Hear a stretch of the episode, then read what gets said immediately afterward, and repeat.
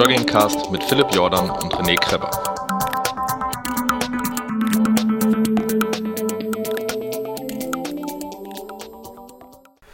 Herzlich willkommen beim Fat Boys Run Podcast. Äh, ich bin der René. Wie ihr hört, macht der Philipp nicht das Intro. Das heißt, es ist Trommelwirbel, eine Interviewfolge. Und ich habe einen Interviewpartner mir rangeholt, ähm, den ich selber äh, über Instagram und soziale äh, Kanäle verfolge. Ähm, ich begrüße bei mir Moritz auf der Heide. Hallo Moritz. Moin, alles gut? Ja, alles gut bei mir. Du kommst frisch vom Laufen, habe ich gerade schon gesehen. Ja, ähm, zum zweiten Mal im Endeffekt heute. Okay. also ich habe ja auch einen Vollzeitjob, aber irgendwie quetsche ich es dann schon noch mit rein. Ähm, heute Morgen vor der Arbeit einen kleinen Halbmarathon, kleinen Anführungsstrichen und dann eben von der Arbeit nach Hause und dann habe ich nochmal elf Kilometer dran gehängt und jetzt sitze ich hier und wir quatschen, genau. Oh ja. ähm, zu, zu dir und deiner Person. Du bist ähm, ja, oder stell dich doch einfach mal vor, warum müsste man dich kennen? Was machst du? Was außer morgens ein Halbmarathon und abend noch, abends noch elf Kilometer laufen, machst du so äh, in, deiner, in deiner Freizeit neben deiner Arbeit? Also man muss mich auf keinen Fall kennen. Ähm, der ein oder andere tut es, ähm, aber vielleicht schon.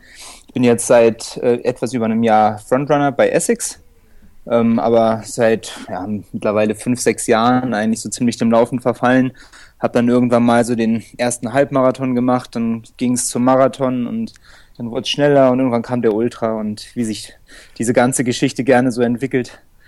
Und irgendwie bin ich dann auf diesen Zug aufgesprungen und ja, dann ist es halt so weit gekommen, dass ich irgendwann auch in die sozialen Medien eingestiegen bin und darauf oder daraufhin sich dann mein Name auch so ein bisschen verbreitet hat, dann vielleicht auch mal das ein oder andere gute Ergebnis eingefahren habe und äh, ja, dadurch ist es dann dazu gekommen, dass ich auf einmal jetzt hier sitze und ähm, mit dir im Podcast äh, quatsche. ja, ähm, du bist angefangen, und das ist noch gar nicht so lange her, du, ich habe nachgelesen, du bist 2009 erst so in dem Laufsport richtig eingestiegen, oder ver vertue ich mich da jetzt? Genau. Ja. Nee, das ist richtig. Das war während des Studiums. Ähm, Im Endeffekt, ähm, meine Eltern sind auch äh, damals Marathon gelaufen und im Endeffekt hatte ich dann irgendwann den Plan, mal die Bestzeit von meiner Mama zu schlagen die bei drei Stunden 18 gelegen hat und auch immer noch liegt. Und dann habe ich mich während des Studiums einfach mal erst für einen Halbmarathon angemeldet und so ist das dann angegangen. Also im Endeffekt hattest du keinen sportlichen Hintergrund, dass du gesagt hast, ich habe jetzt in der, in der Jugend schon Leichtathletik gemacht, 100 Meter Hürden oder so und bist dann zum Laufen gekommen oder wie oder was? Ähm, also ich habe schon immer Sport gemacht, ähm, das war aber dann mehr so ähm, kletterlastig sowohl in der Halle als auch draußen. Bin, ich glaube, zehn Jahre Skateboard gefahren. Ah, okay, vernünftig. Genau, sowohl äh, Longboard als auch ähm, Halfpipe und so weiter. Mittlerweile nur noch Longboard. Ähm, genau, und irgendwann, keine Ahnung, ist das dann so in den Ausdauerbereich abgedriftet. Okay. Ähm, ja, du hast dein, du hast, glaube ich, schon relativ früh festgestellt, dass du ein relativ schneller Läufer bist, so wenn man das mal nachverfolgt. Du hast deinen ersten Halbmarathon mit 1,33 gefinisht. Das müsste richtig recherchiert sein. Ja, genau. Ich habe hab mich vorbereitet. Es ist jetzt nicht so, dass ich unvorbereitet an das Thema rangehe. Aber ich fand sehr, das sehr gut. Ich fand das sehr interessant, dass also ich bin meinen ersten Halbmarathon, glaube ich, mit einer Stunde 52 gelaufen. Und ja, auch nicht schlecht. Ja, aber das 1,33 fand ich das schon eine, eine Ansage. Ja gut, aber äh, wir wissen ja beide nicht genau, ähm, wie jeweils der andere im Ziel ausgeschaut hat. Also ich war ziemlich im Sack, um das mal auf Deutsch lapidar auszudrücken. Ich lag auf dem Boden und konnte nicht mehr viel. Okay. aber im Endeffekt ähm, hat es mich so angefixt, ähm, dass ich dann dabei geblieben bin. Und genau ein Jahr später bin ich dasselbe Rennen nochmal gelaufen. Ähm, das ist übrigens der Halbmarathon in Bayreuth. Und bin dann, glaube ich, direkt ähm, acht, neun Minuten schneller gewesen ähm, ohne mich jetzt, das mal, ganz speziell vorzubereiten. Und so hat es dann halt seinen Lauf genommen und im Endeffekt äh, habe ich dann nach dem zweiten richtig angefangen zu trainieren, also ich sag mal strukturiert, wie das ein Laie so kann am Anfang ähm, und bin dann 2010 ähm, im Auslandssemester in Kanada meinen ersten Marathon gelaufen und das war dann eigentlich so das erste Mal, wo ich wirklich gemerkt habe, dass ich ja schon ein bisschen was drauf habe. Dann bin ich den ersten in 2 Stunden 52 direkt gelaufen. Okay, also das ist auch sehr ambitionierte Zeit, um das mal nochmal festzustellen. 52 direkt die äh, vier Stunden äh, Schallmauer um eine Stunde unterboten. Also, aber du warst zu dem Zeitpunkt noch ambitionierter Hobbyläufer oder wie kann ich das verstehen? Äh, oder warst du da schon strukturiert im Verein, Trainingsplan etc.? Nein, ähm, also zum Thema Trainingspläne kommen wir später nochmal. Ähm, da bin ich eh nicht so involviert, sage ich mal.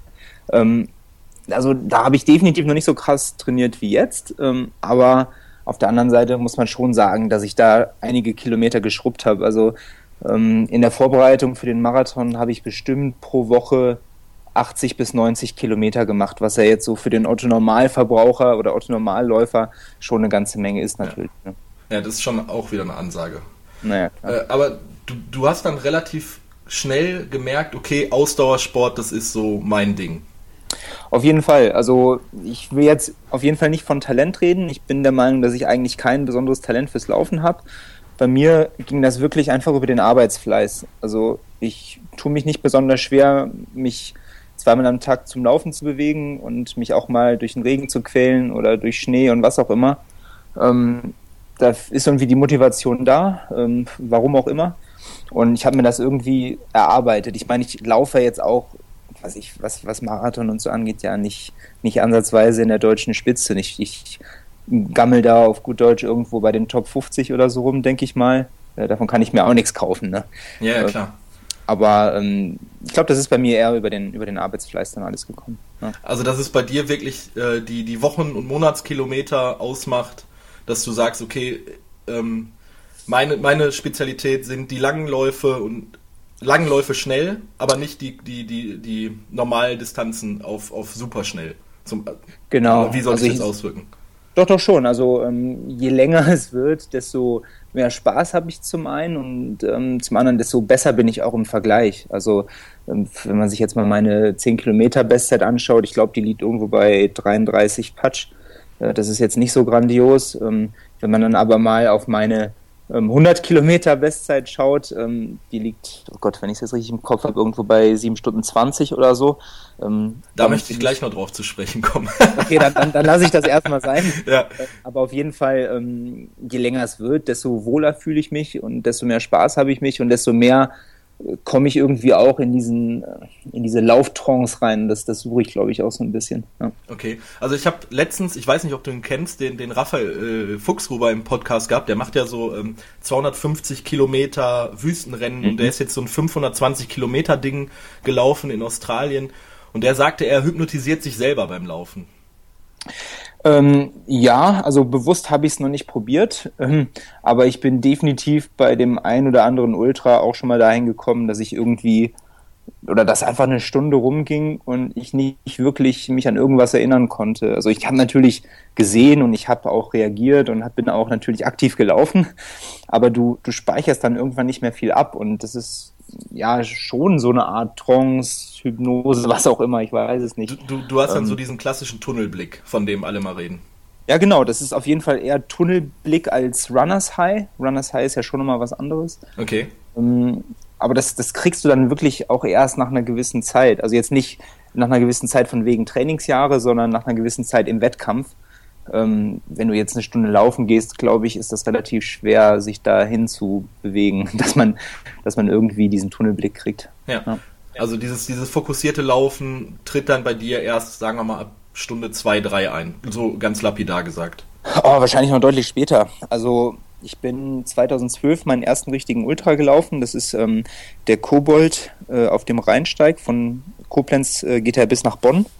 Okay. Das sind 146 Kilometer mit äh, 4700 Höhenmetern.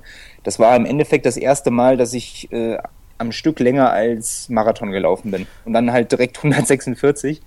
Und das, ah, das war kein Etappenrennen, das war wirklich ein, ein Ultra am Stück. Genau, genau. Und das Brutale an der Geschichte, ich laufe den übrigens jetzt im Dezember auch wieder, diesen, dieses Jahr. Ja. Ähm, das Brutale daran war, also ich war natürlich auch überhaupt nicht darauf vorbereitet, abgesehen davon, ähm, das Rennen geht halt um 11 Uhr los und du läufst im Prinzip dann in die Nacht rein. Es wird ja früh dunkel im Dezember, so gegen fünf. Hast du vier oder fünf, sechs Stunden hast du dann noch Sonnenschein und dann läufst du komplett die ganze Nacht durch. Und das ist ja auch eine, eine Kopfgeschichte irgendwo. Ne? Also da muss man sich auch drauf einstellen. Und das kam dann irgendwann, keine Ahnung, so nachts um 10, 11, wie lange war ich noch unterwegs? Elf Stunden oder sowas. Ähm, da bin ich auch einfach nur noch gelaufen irgendwie und habe nicht mehr großartig nachgedacht. Okay. Du bist unvorbereitet an einen 146 Kilometer Lauf gegangen. Mit wie viel Höhenmeter waren das jetzt nochmal? Ich möchte das nur nochmal eben. Äh, 4700. Ähm, also ich, ich war natürlich wie, nicht. Wie kamst du zu dem Schritt, dass du einfach sagst, okay, Marathon schön und gut, äh, meine Bestzeit ist schon sehr gut, aber jetzt melde ich mich direkt für ein Ultra an. Also ich, dieses, wie, wie kam die Entscheidung bei dir im Kopf zustande? Oder war das einfach nur eine Schnapsidee? ähm, ja, definitiv auch. ähm, ähm, also ganz unvorbereitet war ich natürlich auch nicht. Ähm, ich bin im selben Jahr davor den Transalpin Run gelaufen. Ähm, für die, die es jetzt nicht kennen, das ist ein Acht-Tagesrennen äh, durch die Alpen. Das waren in dem Jahr 320 Kilometer mit insgesamt 16.000 Höhenmetern. Also wenn man das mal überschlägt, 40 Kilometer mit 2000 Höhenmetern pro Tag und das halt acht am Stück ähm, das hat mich natürlich schon ein bisschen vorbereitet, aber wenn man dann auf einmal 146 am Stück laufen muss und noch nicht so lange in der Laufszene drin ist, ist man natürlich total überfordert. Und das kam dann auch im Wettkampf irgendwann durch. Okay. ja. Und wie also hat sich das, das dann das, bemerk, bemerkbar gemacht, dass du gesagt hast, das kam im Wettkampf irgendwann durch? Also ähm, also ich bin auf eigene Faust sehr ambitioniert losgelaufen. Wahrscheinlich ähm, auch viel zu schnell ähm, für meine damaligen Verhältnisse definitiv viel zu schnell. Also das wäre damals wahrscheinlich so mein, keine Ahnung, 70 Kilometer Tempo gewesen, ja. Und komischerweise bin ich dann irgendwann total gegen die Wand geknallt, ähm, im übertragenen Sinne. Und ich glaube, so ab Kilometer 80, 90 ähm, konnte mein Körper auf einmal auch kein Wasser mehr halten. Ich hatte auch kein Salz zu mir genommen, was bei solchen Rennen immer sehr wichtig ist, damit äh, Wasser im Körper gehalten werden kann. Davon wusste ich halt noch gar nichts von solchen Dingen. Und ähm, wenn man viel Wasser verliert, wenn man alle fünf Minuten und so weiter pinkeln muss, spült man natürlich sowas wie Minerale und sowas andauernd wieder raus. Das heißt, du kannst zu dir nehmen, was du willst, das bleibt nicht wirklich im Körper und irgendwann fährt dein Körper einfach runter, der hat keinen Bock mehr. Und das ging bei mir dann halt so 40, 50 Kilometer vor dem Ziel los. und äh, naja, das ist relativ schwierig, wenn man sich dann noch durchbeißen muss hab's irgendwie geschafft. Ähm, Im Ziel hätte ich aber auf jeden Fall an den Tropf gemusst eigentlich. Okay, also du hast dann im Endeffekt einen Anfängerfehler begangen. Ich sage jetzt mal in Anführungsstrichen Anfängerfehler, ja. weil du noch niemanden um dich herum hattest, der dich damit begleitet hat. Und deshalb warst du falsch vorbereitet, hast du. Ähm, ich, ich war, ja, also ich war nicht unbedingt falsch vorbereitet. Ich war einfach nicht gut genug vorbereitet ähm, und dachte, ich kann das so mal aus dem Ärmel schütteln, ähm, was natürlich nicht funktioniert hat. Ähm, ich habe ohne Ende gelernt in dem Rennen, also das war dann im Endeffekt auch wieder eine, eine gute Sache. Ähm, was ganz, ganz spannend war und was mich echt geprägt hat, auch war, dass ein Mitläufer mich so bei Kilometer, ich glaube, Gott, 90, 95 ähm, eingesammelt hat. Also der war in zweiter Position und hat mich dann eingeholt. Und interessanterweise ist der dann nicht nach vorne weg und hat sein eigenes Ding gemacht, sondern ist wirklich dann 40, 50 Kilometer mit mir zusammen bis ins Ziel gelaufen, hat mich eigentlich getragen, mehr oder weniger bis ins Ziel. Ähm, und wir haben das Ding dann zusammen gewonnen äh, noch, obwohl er mit wahrscheinlich anderthalb Stunden Vorsprung hätte gewinnen können.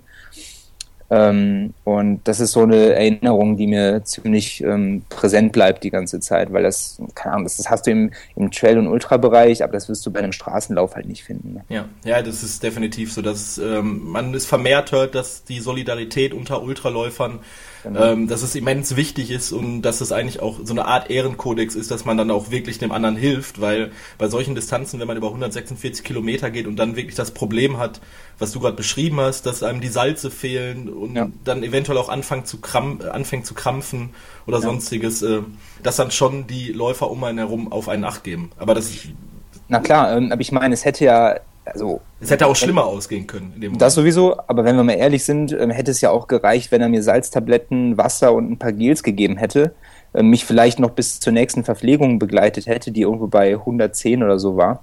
Und dann hätte er sein eigenes Ding machen können. Aber der ist wirklich bis zum Ende mit mir gelaufen. Das fand ich schon, schon stark und wie gesagt, das ist mir echt im Kopf geblieben. Ja, ja. und nichtsdestotrotz bist du mit ihm aufs Treppchen, aufs Treppchen gelaufen. Bei deinem genau, also ersten richtigen Ultra, ja. ja.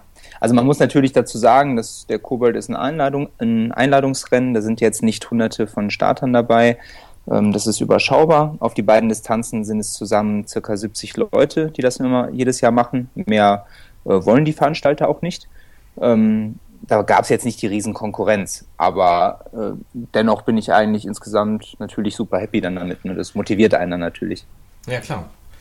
Ähm, und du sagtest auch gerade eingangs noch, du hast deinen ersten Marathon in, in Kanada gelaufen. Ähm, du bist generell jemand, der relativ viel in der Welt rumkommt, habe ich so das Gefühl. Auf jeden Fall. Also ich gebe im Endeffekt ähm, jeden Cent, den ich freimachen kann, ähm, fürs Reisen aus. Ähm, ich habe das letztens irgendwann mal ausgerechnet. Ich glaube, ich war mittlerweile in knapp 50 Ländern. Okay. Ähm, natürlich jetzt nicht in jedem Land immer direkt vier, fünf Wochen, aber ähm, schon. Ja gut, auch nach Holland fahren ist ja mal in einem Land gewesen sein. Richtig, genau. Der, Flug, der Flughafen zählt jetzt nicht, aber wenn man außerhalb von dem irgendwo unterwegs ist, dann zählt er schon. Und da ist einiges zusammengekommen. Ähm, und natürlich dann auch äh, durch die Länder oder mit in den Ländern dann auch ein paar Läufe natürlich. Ja. Machst du es denn, dass du äh, deinen Urlaub um einen Lauf planst oder sagst du, ich plane einen Urlaub und wenn da ein Lauf ist, nehme ich ihn rein zufällig mit? Ähm, bis letztes Jahr oder bis Anfang letztes Jahres war es eigentlich so, ähm, wenn ich irgendwo im Urlaub bin und da ist was, nehme ich das mit. Ähm, da ich jetzt so oder immer mehr involviert bin, auch diverse Sponsoren habe und ähm, ja, auch mit den Frontrunnern viel passiert, ähm, richte ich das jetzt schon ähm, oder den Urlaub nach dem Lauf aus teilweise. Ähm, jetzt für nächstes Jahr, das ist noch nicht ganz fix, ähm, aber es ist eine große Idee, dass ich beim Comrades in äh, Südafrika starten werde.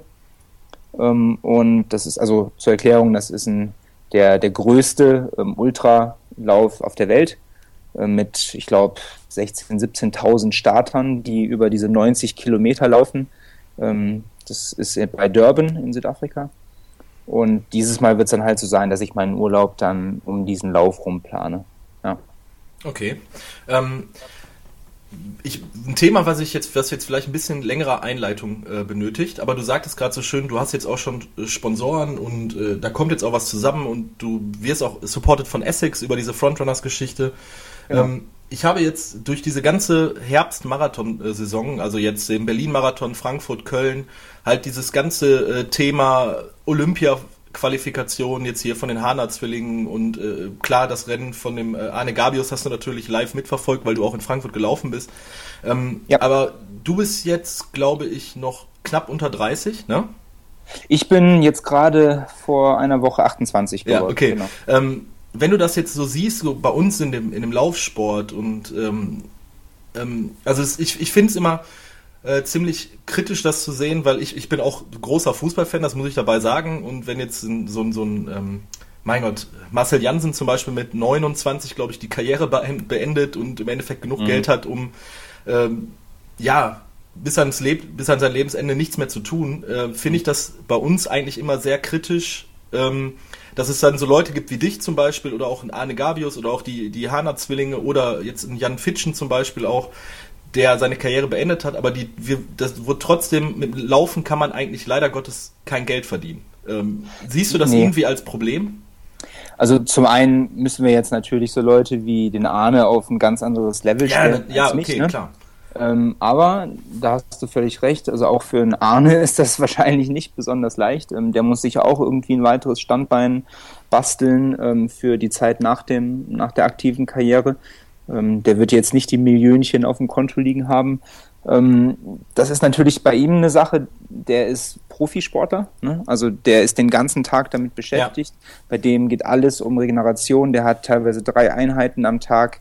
Ähm, der müsste eigentlich noch mehr Unterstützung haben, abgesehen davon, dass ich nicht genau weiß, wie, was er zur Verfügung hatte. Ne? Aber es wird nicht das Geld sein, was Marcel Janssen beim Hamburger Sportverein verdient hat zum Beispiel.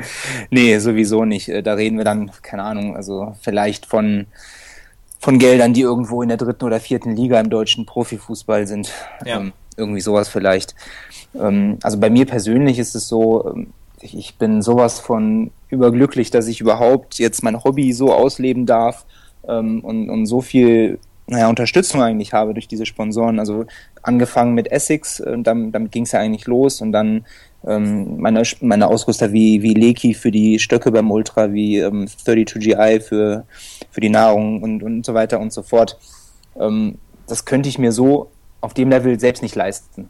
Also das, das würde von hinten nicht gehen. Und deshalb bin ich eigentlich für mich persönlich äh, super happy, dass ich das jetzt so habe. Ähm, auf der anderen Seite, klar, für die, für die richtigen Profis wie die Hanas und, und wie den Arne ist es schon, schon eine kritische Sache im Vergleich zum Fußball. Ja. Glaubst du denn, dass auch bedingt durch, ich sage jetzt mal, unsere Altersstruktur, also ich, ich werde jetzt 32, also so weit sind wir nicht auseinander, ja. aber auch durch, durch so Läufer wie, äh, wie so, so ein Kilian Hornet oder ähm, Anton Grupitska oder so, dass es vielleicht in naher Zukunft auf 10, 15 Jahre vielleicht irgendwann mal reichen wird für, für, für einen Läufer, dass er davon wirklich leben kann, dass er mit dem Ding ähm, irgendwann nochmal seine, seine Kinder und Kindeskinder finanzieren kann? Oder meinst du, dass das Laufen, oder woran liegt das?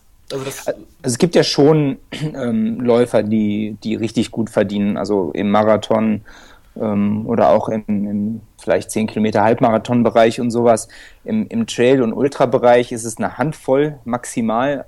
Ähm, also so ein Kilian, der lebt schon gut davon, ähm, aber halt auch nur durch die ganzen Sponsorengeschichten auch. Ne? Also jetzt durch Preisgeld oder so äh, sowieso nicht. Da gibt es ja fast gar nichts zu holen im Ultrabereich. Ähm, aber der kann da, davon natürlich leben. Jetzt zukünftig glaube ich nicht unbedingt, dass sich das gerade im Trail- und Ultrabereich verändern wird, ähm, weil das doch auch viele ähm, Renndirektoren eher kritisch sehen. Ich habe ja bis ähm, bis, bis Mitte dieses Jahres noch in Frankreich gearbeitet für die Ultra Trail World Tour ähm, und habe da auch relativ viel mitgekriegt und ähm, was so Preisgelder oder Startgelder und sowas angeht, glaube ich nicht, dass sich da viel ändern wird und dass da große Gelder reingeschossen werden. Das einzige Land, was da ähm, teilweise viel Geld in die Hand nimmt, das sind die USA. Aber ja, auch okay. da sind, aber auch da sind es wirklich nur vereinzelte Rennen. Ja. Ja, das ist gut, dass es in Amerika da ein bisschen anders läuft. Das hat man ja bei, bei vielen Sportarten. Aber trotzdem, ich finde das, ich finde es wirklich auch bei den Trainingsumfängen, die du jetzt zum Beispiel hast oder äh, ja, jetzt auch andere Leute, die man irgendwie, die man irgendwie auf Facebook oder Instagram folgt, die, die, wo man wirklich sieht, die investieren dann eine Menge, die machen dann eine Menge.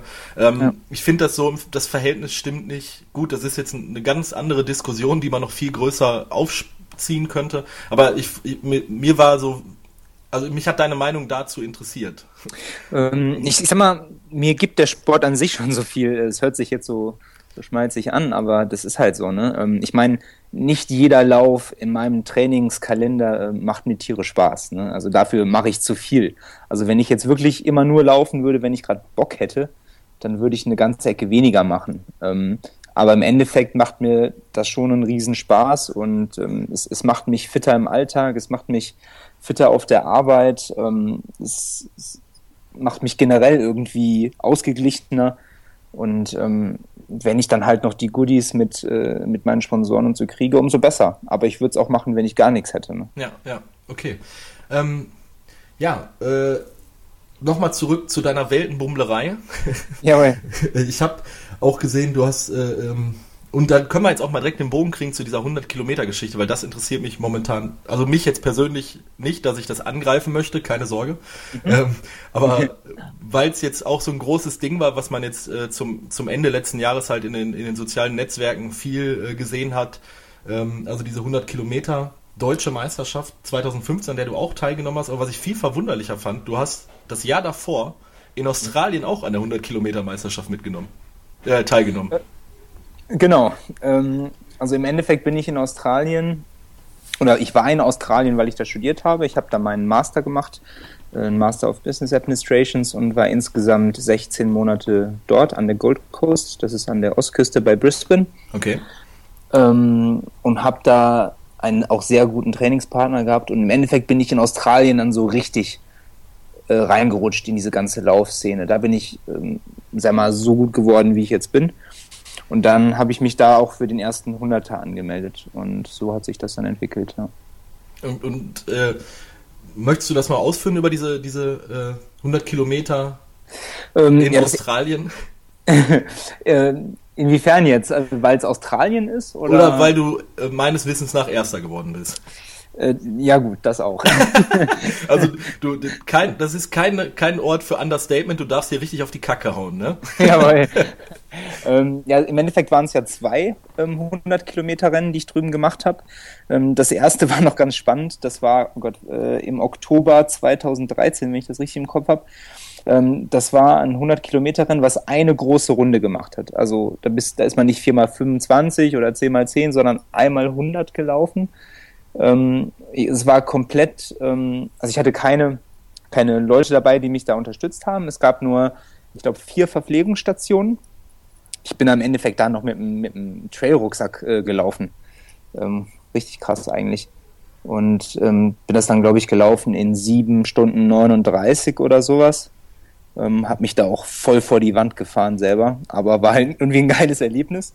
Ähm, den ersten Platz mitgenommen und irgendwie dann gemerkt, dass diese langen Distanzen mir doch ganz gut liegen.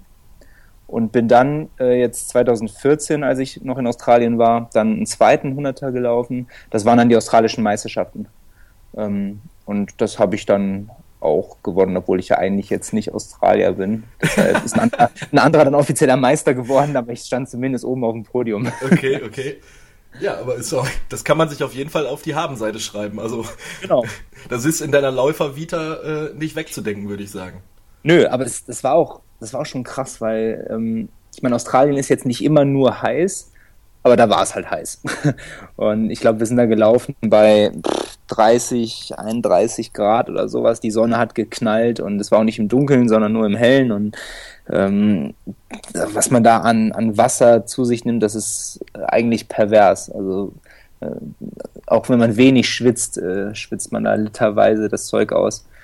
Und ähm, wenn man dann sieben, acht Stunden oder viele auch noch deutlich länger unterwegs ist, dann ist man eigentlich nur damit beschäftigt, sich irgendwelche Flüssigkeiten reinzuhauen. Das ist unglaublich. Okay. Und dann, und dann halt im krassen Gegenteil dazu, jetzt dieses Jahr im Frühjahr dann äh, die deutsche Meisterschaft hier ähm, in St. Leon Roth ähm, über 100 Kilometer. Da bin ich ja Dritter geworden. Ähm, übrigens Essex Frontrunner Kollege Carsten Stegner gewonnen ähm, bei seinem 100 Kilometer Debüt. Das war auch richtig krass. ja, und da habe ich dann halt nochmal eine, eine neue Bestzeit dann äh, gelaufen. Okay, wie, wie bereitest du dich auf so, so Rennen vor? Was ist dein Geheimnis, dass du sagst, okay, ich habe zweimal in Australien eins gewonnen und ich bin jetzt in Deutschland Dritter geworden und vielleicht, wenn ich dieses Jahr oder 2016 wieder teilnehme, laufe ich auch wieder aufs Treppchen? ähm, also es unterscheidet sich interessanterweise nicht besonders von meinem Marathontraining. Ähm, das heißt, ich mache auch noch relativ viele schnelle Einheiten und ich komme auch bei der Kilometeranzahl pro Woche nicht über das, was ich jetzt in der Vorbereitung für den Marathon mache. Ähm, der große oder mehr oder weniger einzige Unterschied ist, dass ich ähm, noch ein paar richtig lange Läufe mit reinhaue ins Training. Das heißt, ich mache in der Vorbereitungsphase drei oder vier lange Läufe, die bewegen sich, was die Kilometeranzahl angeht, so zwischen 50 und 75 Kilometer. Ähm, das ist dann natürlich im Steady State, also das ist jetzt kein Schwellenlauf oder sowas, ähm, aber einfach um mal richtig lange auf den Beinen zu sein und jetzt nicht äh, eine Maximalzeit von zwei Stunden irgendwie zu laufen, sondern vielleicht auch mal vier Stunden oder viereinhalb Stunden. Ähm, und das ist gerade für die Nahrungsaufnahme interessant, weil man bei einem 100 Kilometer Lauf ja auch durchaus was zu sich nehmen muss. Und das trainiere ich dann bei den Langläufen, dass ich gerade so ab nach zweieinhalb Stunden, drei Stunden stellt der Körper da auch nochmal ein bisschen um und es wird deutlich schwieriger, Nahrung aufzunehmen. Ähm, zumindest ist das meine Erfahrung. Ähm, und das trainiert unglaublich, wenn man das ähm, vorher ein paar Mal gemacht hat. Und das hilft sehr im Wettkampf. Bist du dann, äh, du ernährst dich dann klassisch wahrscheinlich mit einem Gel? Oder es ist jetzt nicht so, dass du, also ich habe letztens ein Video gesehen, da war eine Ultraläuferin, die hat mhm. äh, zwischendurch Speck gegessen. also, das, das war, die, die ist, ich weiß gar nicht mehr, was das war. Es war so ein YouTube-Ding, äh, die in Amerika, die hat versucht, einen Rekord zu brechen und äh, die ist an die Verpflegungsstation gekommen, die hat das alleine gemacht und kam dann und dann schrie sie ganz so, I need bacon, I need bacon und hat sich dann frisch Speck braten lassen. Also das fand ich schon, das fand ich schon sehr strange. Also, dass das in den USA gewesen sein muss, das hätte ich jetzt verraten können. Ja. Sehr, sehr geil. Ähm, also im Endeffekt ist es wurscht, was man zu sich nimmt. Ähm, also meine Rede jetzt, ähm, solange man das im Training genauso macht wie im Wettkampf. Also wenn man im Training damit klarkommt, äh, dann kann man es ja auch im Wettkampf machen.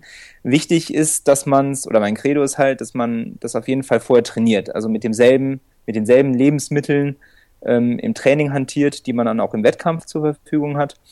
Ähm, ich habe ein, zwei Mal auch ähm, hier so, so Rice Balls und sowas selber gemacht. Ähm, mit ähm, also Reis kochen, ähm, abkühlen lassen, dann zu Bällchen formen und ein paar Nüsse mit rein und solche Geschichten. Ähm, ich muss ehrlich gestehen, das war mir irgendwann ein bisschen zu aufwendig, obwohl es eigentlich ganz geil ist.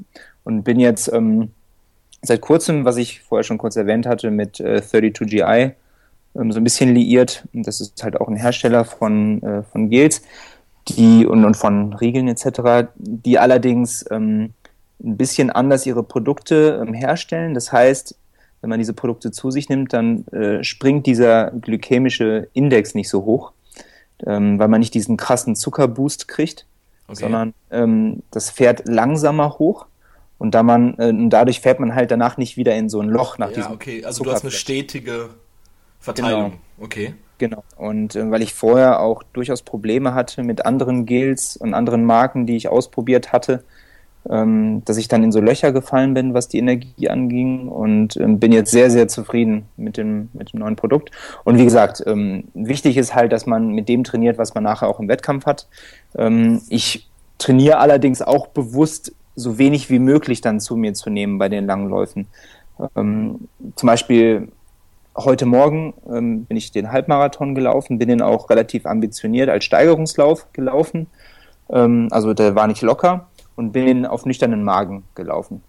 Ähm, das heißt, ich hatte die letzte richtige Mahlzeit gestern Nachmittag, so frühen Nachmittag, am Abend nur noch so ein bisschen Salat und heute Morgen dann schon ja fast ein bisschen Magenknurren gehabt. Aber dann los auf die, genau. auf die Strecke, ja, okay. Dann auf die Strecke. Ähm, das, ich habe das halt schon ein paar Mal gemacht, deshalb geht das bei mir auch. Ähm, das muss man sich ein bisschen antrainieren. Und das fördert halt auch den, den Fettstoffwechsel und man nutzt viel mehr Energie aus den Fettreserven. Und der Körper schreit dann nicht nach Kohlenhydraten und Zucker die ganze Zeit. Ähm, und das hilft natürlich dann auch im Wettkampf, weil man dann auch, ähm, was ich jetzt beim, ob jetzt beim Marathon oder 100 Kilometer, ähm, auf die Zeit dann deutlich weniger Nahrung einfach zu sich nehmen muss, weil der Körper gelernt hat, diese ganzen Fettreserven halt zu nehmen. Ja, okay, verstehe ich. Macht ja auch Sinn. Genau. Äh, ja, für mich ist das eigentlich, weil ich ein totaler Morgenmuffel bin. äh, also wenn ich morgens, ich mache es im Sommer das eine ums andere Mal, dass ich wirklich vor der Arbeit um 6 Uhr mir morgens mir einen Wecker stellen und dann nur eine Wasserflasche mitnehmen und auf nüchternen Magen laufen gehe. Es ist an sich schon ein ganz geiles Gefühl, wenn man dann so zu Hause ankommt, eine Stunde unterwegs war, der Kreislauf komplett hochgefahren ist, voll fit ist, richtig genau. geil Frühstück dann. Ähm, aber ich muss mich da wirklich sehr zu queren. Und gerade jetzt zu der Jahreszeit, wo es morgens noch dunkel wird, also ich bin gerade auch noch äh, eine kleine Hausrunde laufen gewesen, habe mir mhm. dann schon wieder eine Lampe mitnehmen müssen und äh, ich, ich merke so bei mir selber, äh, ich muss mich so durchdisziplinieren, den Winter überlauf, also wirklich auf meine Kilometerzahl zu kommen, regelmäßig laufen zu gehen und mich auch vor die Tür prügeln, wenn es dunkel ist. Weil wenn man so einmal diesen Couch-Modus hat, man kommt von der Arbeit, äh, ne, dann ist es schon schwer, sich zu motivieren. Also so geht's mir. Das Problem kennen wir aber alle. Also ja.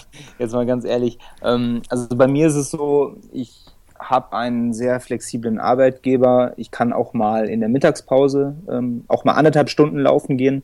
Dafür bleibe ich dann halt ein bisschen länger. Ja, ähm, perfekt. Genau. Und zudem, wir haben halt auch eine Dusche noch auf der Arbeit und so, das hilft. Aber zudem starten wir auch erst um 9 Uhr Viele starten ja schon früher um acht oder halb acht oder sowas. Und ähm, ich meine, momentan wird es halt, ja, wann wird es hell? So Viertel vor sieben, sieben.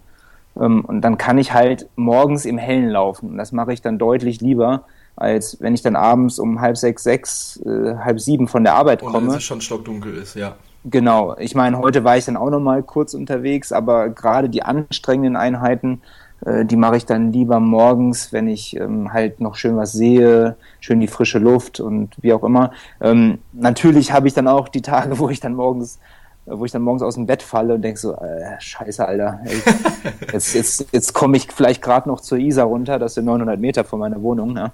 Ähm, ich wohne ja jetzt in München. Ähm, und dann, dann, dann war es das wahrscheinlich.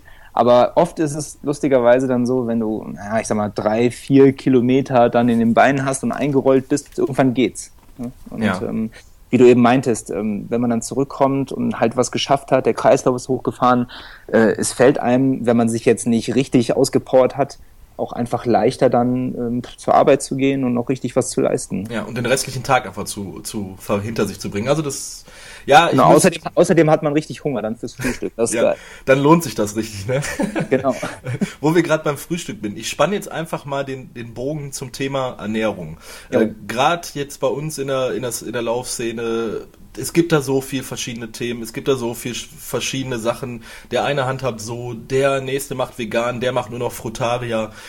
ähm, ich persönlich, ich habe das ja schon mal im, im Cast ausgeführt. Ähm, ich finde das bewundernswert, wenn es jemand schafft, sich komplett vegan zu ernähren äh, oder so Sachen zu machen. Ich persönlich mache es nicht, weil es mir auch ein bisschen zu anstrengend ist, aber ich habe da sehr großen Respekt vor. Wie, wie handhabst du das? Hast du da irgendwie so ein Credo oder bist du da also, christlicher als der Papst und sagst nein? Also zu, zum einen, ähm, ich bewundere das nicht, wenn irgendjemand sich vegan ernährt oder so. Ich respektiere das aber total, darf ja jeder, wie er möchte. Ähm, ich persönlich esse alles. Ähm, also wirklich, ich esse wirklich alles aber natürlich in Maßen. Ähm, Im Großen und Ganzen ernähre ich mich definitiv auch sehr gesund. Ähm, aber ich esse relativ viel Schokolade und jetzt auch nicht nur die mit 92% Kakao oder so, ja. Ich pfeife mir auch ähm, alles mögliche andere rein. Ich esse auch, ähm, keine Ahnung, aber ja, ich, ich will jetzt nicht lügen, aber so alle, alle zwei Wochen hole ich mir auch mal eine Pizza von irgendeinem äh, Lieferdienst oder so. Das ist dann auch keine tolle ähm, selbstgemachte oder sowas, ja, das ist dann wirklich die diese fettige, ja. Aber ist auch ähm, geil manchmal, oder? Ja, das ist es ist mega geil, weißt du, gerade wenn du, was ich am Wochenende, du stehst morgens auf und dann was ich am Wochenende halt oft mache, ist ein Marathon. Ich laufe standardmäßig eigentlich einen Marathon am Wochenende und dann kommst du halt nach Hause und hast es vielleicht noch so ein bisschen auf nüchternen Magen gemacht und dann, dann fällst du wirklich fast um, weil du so Bedürfnisse nach Essen hast und dann gibt es halt auch die Tage, da bestelle ich mir einfach mal Samstagmittags um eins dann halt die dicke Pizza. Ja? Ich meine, am Anfang bin ich da sehr asketisch unterwegs gewesen. Als ich mich zum Beispiel auf meinen ersten Marathon vorbereitet habe, habe ich, ich glaube, ähm, zwei Monate lang keine Süßigkeiten gegessen, habe kein Bier getrunken und so weiter. Und, und das, das in München. Allein da warst du ja noch nicht in München. Ich wollte gerade sagen, wie kannst du denn in München kein Bier trinken? ja, das geht sowieso nicht. nee, nee, da, ähm, da, war ich ja, da war ich ja drüben in Kanada. Ja. Aber, okay, da kann ich verstehen, dass man kein Bier trinkt. ja, das kann da sowieso nichts, genau. ähm, außer die Microbreweries, die man dann in den USA findet. Aber äh, da hatte ich das damals eh noch, noch keine Kenntnis. ähm, nee, ähm, also das war krass und das hat mich dann auch mental irgendwie noch runtergerissen. Ich meine, das hat mir dann vielleicht körperlich was gebracht, aber mental war es unglaublich anstrengend.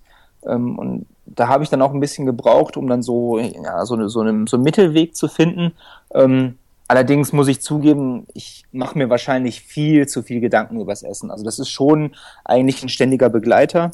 Ähm, gegeben zum einen dadurch, äh, dass ich teilweise auch zweimal am Tag trainiere, da muss man schon ein bisschen drüber nachdenken, wann man große Mengen und sowas isst. Ne? Weil wenn ich jetzt zwei Stunden vorm Lauf mir einen riesen Teller Nudeln reindrücke, dann, ja, ja, dann geht das einfach nicht. Ja, ja. Und deshalb muss ich da schon ein bisschen drauf achten. Ähm, mir wäre es lieber, wenn ich mir weniger Gedanken drüber machen müsste. Ähm, ich merke das dann, wenn ich ein, zwei Mal im Jahr meine, meine trainingslosen Wochen habe, dann mache ich mal so zwei Wochen am Stück Pause. Ähm, und dann, dann ändert sich das ja alles. Ne? Dann ähm, macht man kaum Sport und dann verlangt der Körper viel weniger. Man muss sich über sowas nicht Gedanken machen. Man, man isst halt, wenn man gerade Hunger hat. Ähm, das ist natürlich viel leichter. Ähm, aber so in den hohen Trainingsphasen ja, wie gesagt, verschwende ich viel, äh, viele Gedanken äh, darüber, esse aber im Prinzip ähm, doch von dem her, was ich esse, so wie mir gerade der Magen gestrickt ist. Ne? Also, ähm, aber ist natürlich auch, was ich äh, sehr, sehr viel Salat, viel Gemüse, viel Obst, äh, Avocado, ähm, solche Geschichten und immer wieder auch mal gern was, was Fettiges, äh, ist auch immer wieder mal die dicke, schöne Butterbrezen dabei, die man ja in München so gut kriegt. Oder halt das traumhaft leckere Augustiner. Auf, auf jeden Fall, das habe ich jetzt noch im Kühlschrank. Ich habe jetzt, ich muss gestehen, jetzt gerade, wir hatten, hatten, ja vorher vor dem äh, Podcast schon ein bisschen gequatscht, ähm, da hatte ich ja ein alkoholfreies, muss ich zugeben, aber gleich mache ich noch ein vernünftiges Augustiner auf und ähm, das ist auch alles in Ordnung, weißt du? Also ähm, wenn ich mir jetzt nicht die vier Biere reindrücke, sondern halt eins, ähm, das belastet meine, ähm, meine, meine Vorbereitung auf den nächsten, auf den nächsten Lauf überhaupt nicht. Ne? Ja. Es ist dann auch so ein bisschen Belohnung wie mit der Pizza halt. Ne? Genau. Also genau. Äh, ich meine, gut, du hast jetzt gerade auch anfänglich gesagt, du bist kein Podcast-Hörer von uns und das ist äh, bei uns ist es so, dass äh, Philipp und ich so ein bisschen Konterpart sind. Also Philipp ernährt sich momentan vegan, trinkt seit okay. Jahren kein Alkohol. Ähm, und bei mir ist es halt so, dass ich da ein bisschen drauf pfeife und er mir mal unterstellt hat, dass ich zu viel Bier trinke. Ja, dann ist ja gut, dass wir uns heute unterhalten. ja, genau. ähm, von daher ist das immer so eine ganz interessante Frage, weil das, man, ich finde auch, es, es, es wird halt alles immer sehr hochgekocht, so mit dieser Ernährungsgeschichte und ich habe irgendwo mal ein Interview mit Faris Al-Sultan gelesen, der ja auch den Ironman-Triathlon, ich glaube, ein oder zweimal gewonnen hat auf Hawaii, also Weltmeister geworden ist. Und der hat auch gesagt, ey, wenn ich mit dem Fahrrad unterwegs bin, ich habe Hunger und ich sehe McDonalds, so, dann halte ich da an. Und wenn ich mir abends zwei Tafeln Schokoladen reinpfeife, dann mache ich das einfach so, weil ich da Bock drauf habe. Ne? Ähm, ja, also auf McDonalds habe ich jetzt nie Nein, Bock. aber, ähm, aber es, es war jetzt nur das Beispiel McDonalds. Also bei mir ist es, ja. Also das, bei mir ist es wirklich so, das Fastfood, was ich esse, ist, ist Döner. Ja. Also ja. es gibt für mich nichts Schöneres, als äh, mir irgendwie nach der Arbeit mal einen Dönerteller mit Pommes zu holen. Oder halt, äh, ich, dafür wohne ich ja hier im Ruhrgebiet oder halt einen normalen Döner oder so. Das ist so mein Ding, wo ich hin und wieder einfach mal totales Verlangen nach habe und ich dann auch sonntags aufstehe und zu meiner Freundin sage und sage, wir kochen heute nicht zweimal Döner-Teller, Pommes, Mayo. Geil. nee, also das, das, ist bei mir halt die Pizza und das ist bei mir definitiv auch ähm, Schokolade. Ja. Ähm, das gibt es bei mir immer wieder. Ich meine, wenn du, wenn du so viel läufst und du willst dich ja auch gut fühl, fühlen beim Laufen, ähm, dann fängst du irgendwann automatisch an, dich irgendwie gesund zu ernähren. Ja, klar. Und äh, bei mir war es dann auch so, mir haben dann auf einmal immer mehr gesunde Sachen geschmeckt, die mir am Anfang nicht geschmeckt haben. Ne? Also ich habe ich hab, äh, vor zwei Jahren erst angefangen, Avocado zu essen. Ne? Da habe ich vorher keine Gedanken dran verschwendet. Ähm, und jetzt ist es für mich so fast Lebensmittel Nummer eins. Ja. ja. Ähm, das, das entwickelt sich so und wie gesagt, ich bin, ich bin Fan davon, ähm, einfach wirklich alles zu essen, solange es in Maßen ist und ähm, solange viel Obst und Gemüse dabei ist, kann man relativ wenig falsch machen. Ne? Also ähm, ich bin aktuell super happy damit und äh, mein Körper beschwert sich auch nicht. Und, aber wie gesagt, ich, ich respektiere alle anderen Wege. Ne? Also es gibt ja auch super schnelle Leute, die sich vegan oder vegetarisch oder wie auch immer ernähren. Ja, klar. Ähm, solange man, ähm, naja, solange man nicht unglücklich ist damit, ja? also wenn sich jetzt jemand zwingt, vegan zu sein und dann totale Probleme hat und äh, das nur schwierig ist, weil er auch selber nicht weiß, was er dann kochen soll oder wie auch immer. Das dauert ja auch ein bisschen, bis man da dann vernünftige Gerichte zusammenkriegt. Genau, genau. Ähm, das muss man erstmal lernen. Ähm, wenn das alles so stressig ist, ist es blöd, aber wenn die das ohne Probleme hinkriegen und daran Spaß haben, wunderbar. Ja, gerade weil es sind ja auch viele Sachen, wo Unverträglichkeiten sind. Also es ist ja auch nicht einfach die Ernährung für jeden. Genau. Es, es war jetzt nur mal so, wie gesagt, weil Philipp und ich da häufig drüber reden und es ist immer mal ein Thema bei uns. Es ist immer so interessant zu wissen, wie wie machen es die, die Profis, sage ich jetzt mal. Ne? Ja, ja, ähm, also ich kenne da auch alle möglichen Ansichten. Ne? Also ähm, gerade jetzt durch die Essex Frontrunner habe ich halt äh, Kontakt zu so vielen guten Läufern und da hast du auch alles dabei. Also da gibt es, ähm, da gibt es wirklich Leute, die richtig schnell sind. Ich will jetzt keine Namen nennen, die essen regelmäßig McDonalds. Ja? Also mit regelmäßig meine ich mindestens äh, zweimal pro Woche. Ähm, und, und solche Geschichten. Und dann gibt es halt ganz andere, die sich komplett vegan ernähren. Ne? Ja. Ja, das ist, glaube ich, auch ein bisschen Veranlagungssache. Ja. Vielleicht. Ähm, ich hatte mir noch was aufgeschrieben, was ich äh, mit Spannung auch bei dir auf deiner Instagram-Seite verfolgt habe, wo ich auch ein bisschen mit dir äh, mitgetrauert habe. Das, ja. du, ich möchte auf das Italien Ding dieses Jahr. Nein, wirklich. Also es war so, du hast ja ein Foto gepostet, was ich unheimlich beeindruckend fand, also was dich so frontal zeigt und man wirklich gesehen hat, dass du am Boden zerstört warst. Aber ich glaube, das ist es. Möchtest du das ausführen? Möchtest du auch mal über so, so Niederlagen reden? Ähm, klar, habe ich überhaupt kein Problem mit. Ähm, also ich, ich hole mal ein kleines bisschen aus, wenn ja, ja, klar, gerne. Wenn es in Ordnung ist. Ähm, ich war, oh Gott, wann war das? Im August, glaube ich, war es, war ich in Schweden und bin da beim Ultravasan gelaufen. Das ist ein, ähm, ein, Ultra, einmal über 45 oder über 90 Kilometer. Und bin, ich bin die 45 gelaufen, ähm, so im Steady State, sage ich mal, ist aber alles gut gelaufen. Bin dann aber irgendwie anscheinend in dem Rennen auf einen Stein getreten ähm, und hatte dann plötzlich danach, also nach dem Rennen erst Schmerzen im rechten Mittelfuß. Ähm, bin dann aber irgendwie damit noch zwei, drei Wochen unterwegs gewesen, mehr schlecht als recht und dann wurde danach erst irgendwann diagnostiziert, dass ich einen verschobenen Mittelfußknochen hatte. Ähm, was natürlich dann ziemlich dumm war, damit drei Wochen rumzulaufen. Ja. Ähm, und das hat sich dann hingezogen. Dann war ich ja ähm, mit der Nationalmannschaft bei der 100 Kilometer WM in Windschoten und bin da auch gestartet, ähm, wo ich gerade erst wieder genesen war, sage ich mal, ähm, und wollte halt ja fürs Team gucken, ob ich, ob ich das trotzdem gebacken kriege und bin dann da ausgestiegen ähm, was natürlich auch schon mal eine, eine, sehr, sehr schlechte Erfahrung war. Ähm, da bin ich nach, ich glaube, der Marathondistanz irgendwie bin ich raus, weil es einfach muskulär komplett dicht gemacht hat. Da konnte ich im Vorfeld praktisch nicht trainieren. Ähm, und dann jetzt, äh, genau, das Italienrennen. Ähm, du hattest ja gerade noch nicht genau erzählt, was das war, dann mache ich das nochmal. Ähm, das war jetzt ein Ultra ähm, am Lago di Orta, das ist beim Lago Maggiore in der Gegend. Und das waren 90 Kilometer mit äh, ja, ziemlich brutalen 5900 Höhenmetern. Und da bin ich ausgestiegen nach, Gott, wenn ich es richtig im Kopf habe, 60 Kilometer, glaube ich. Ähm, hast du es im Kopf? Nee, ich hab's, ich hab's nicht im Kopf. Ich könnte es jetzt nachgucken, aber das würde zu lange dauern. Aber wir, wir einigen uns einfach mal auf 60 Kilometer. Ja, ich sollte es wissen. Ich glaube, es sind äh, 60 Kilometer. Ähm, das lag wirklich einfach daran, dass ich in der Vorbereitung ähm, keine Höhenmeter machen konnte. Also ich, ich bin ja auch von Frankreich jetzt äh, vor anderthalb Monaten erst nach München gezogen für den neuen Job. Ähm, in Frankreich hatte ich die Berge vor der Haustür. Ähm, da habe ich in der Nähe ähm, von, an, äh, von, von Genf gewohnt, von der Schweiz, ähm, direkt hinter der Grenze bei Annecy. Äh, da hast du halt direkt, äh, wenn du willst, 1500 Höhenmeter, die du vor der Haustür machen kannst.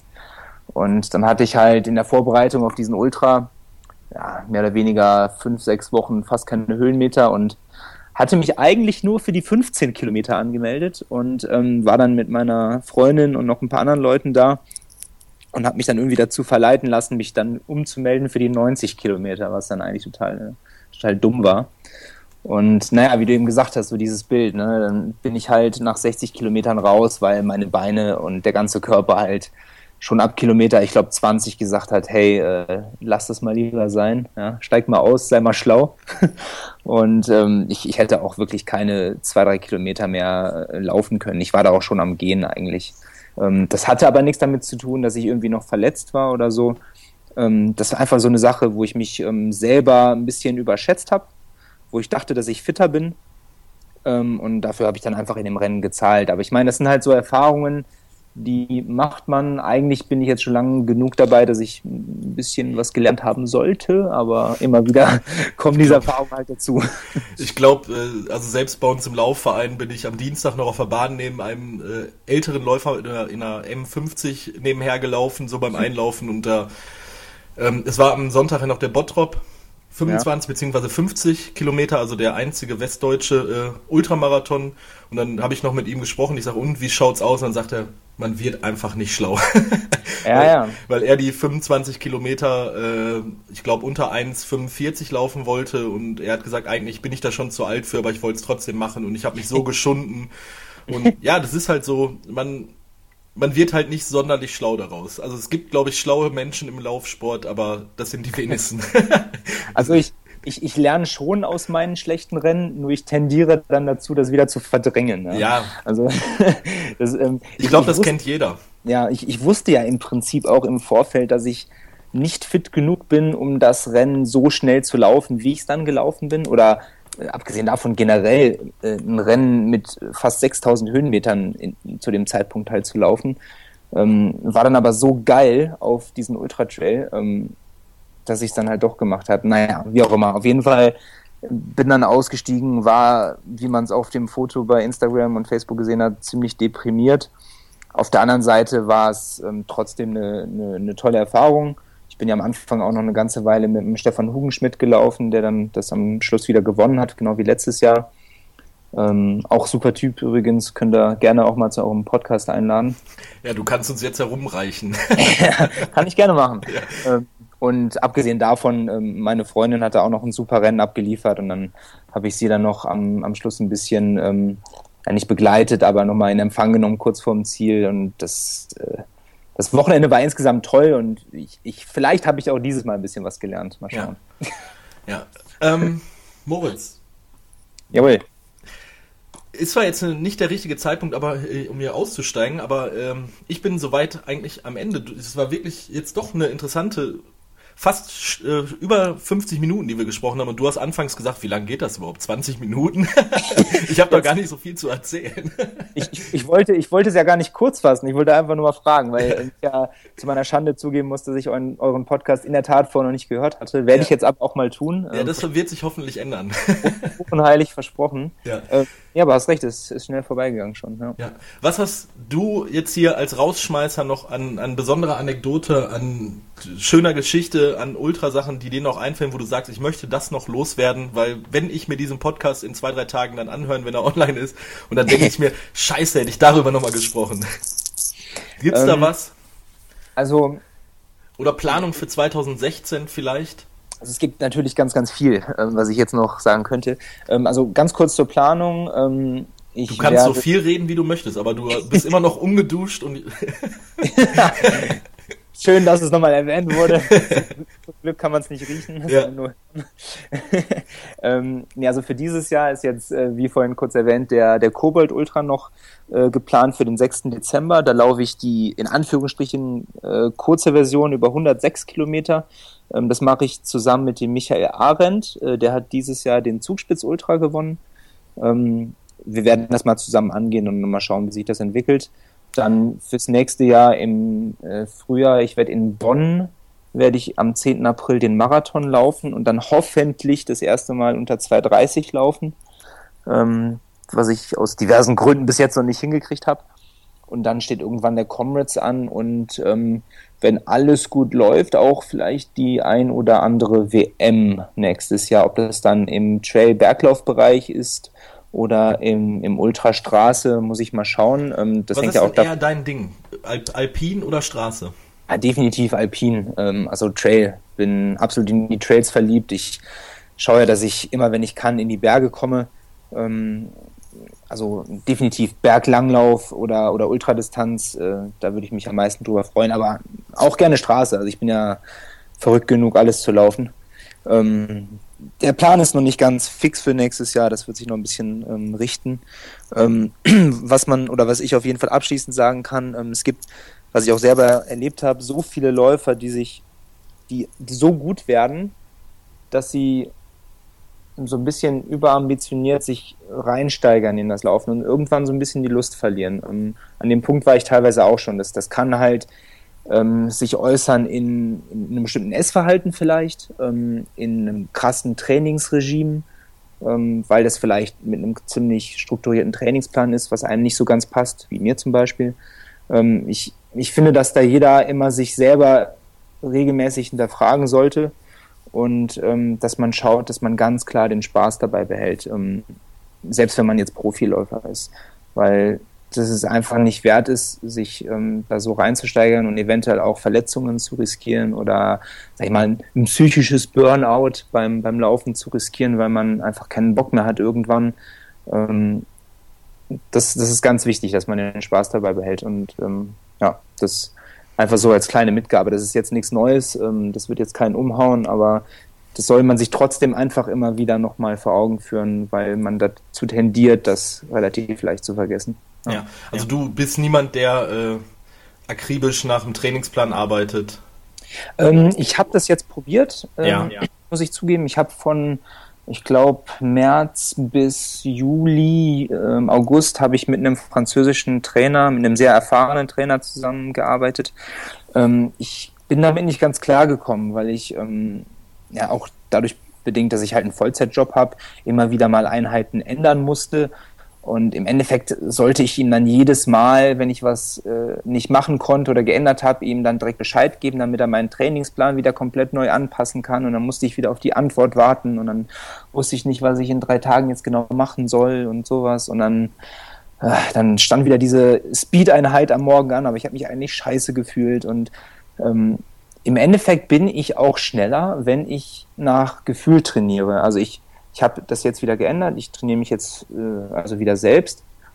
Ähm, ich habe natürlich be bestimmte Parameter. Also ich, ich versuche einen bestimmten Umfang pro Woche zu laufen. Ich habe immer mindestens einen langen Lauf dabei. Ich habe einen Ruhetag und ich habe zwei Qualitätseinheiten. Ähm, aber abgesehen davon mache ich ganz, ganz viel nach Gefühl. Also ob das dann mal morgens oder mittags oder abends ist, das entscheide ich spontan. Oder ob die Qualitätseinheit, die erste jetzt am Dienstag oder am Mittwoch kommt, entscheide ich auch spontan. Ja? Und ähm, dadurch erhalte ich mir den Spaß und äh, bin vielleicht, ach keine Ahnung, vielleicht bin ich jetzt ein, zwei Prozent langsamer.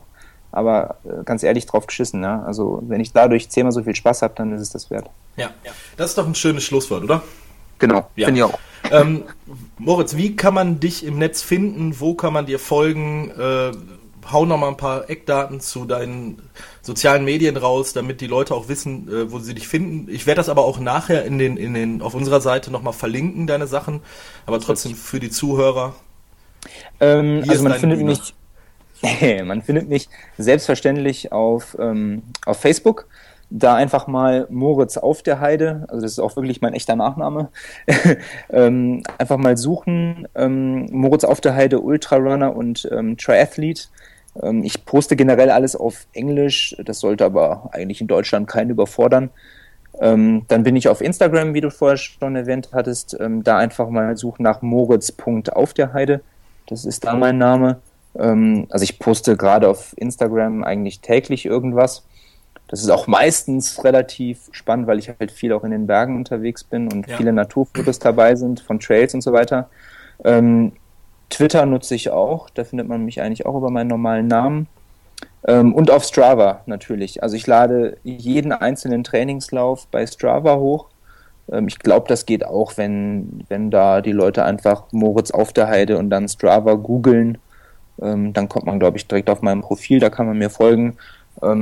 Das ist halt für viele auch interessant, weil die dann genau sehen, was ich für, äh, für Umfänge mache, was ich genau trainiere, da ist wirklich alles dabei. Und dann findet man mich noch über äh, die Essex Frontrunner. Wir sind ja auf der Runners World ähm, Seite in, in der Rubrik Frontrunner. Ähm, da gibt es auch noch ein kleines Extra-Profil von mir, wo auch nochmal so drin steht, welche Läufe ich gemacht habe, welche Läufe bei mir anstehen.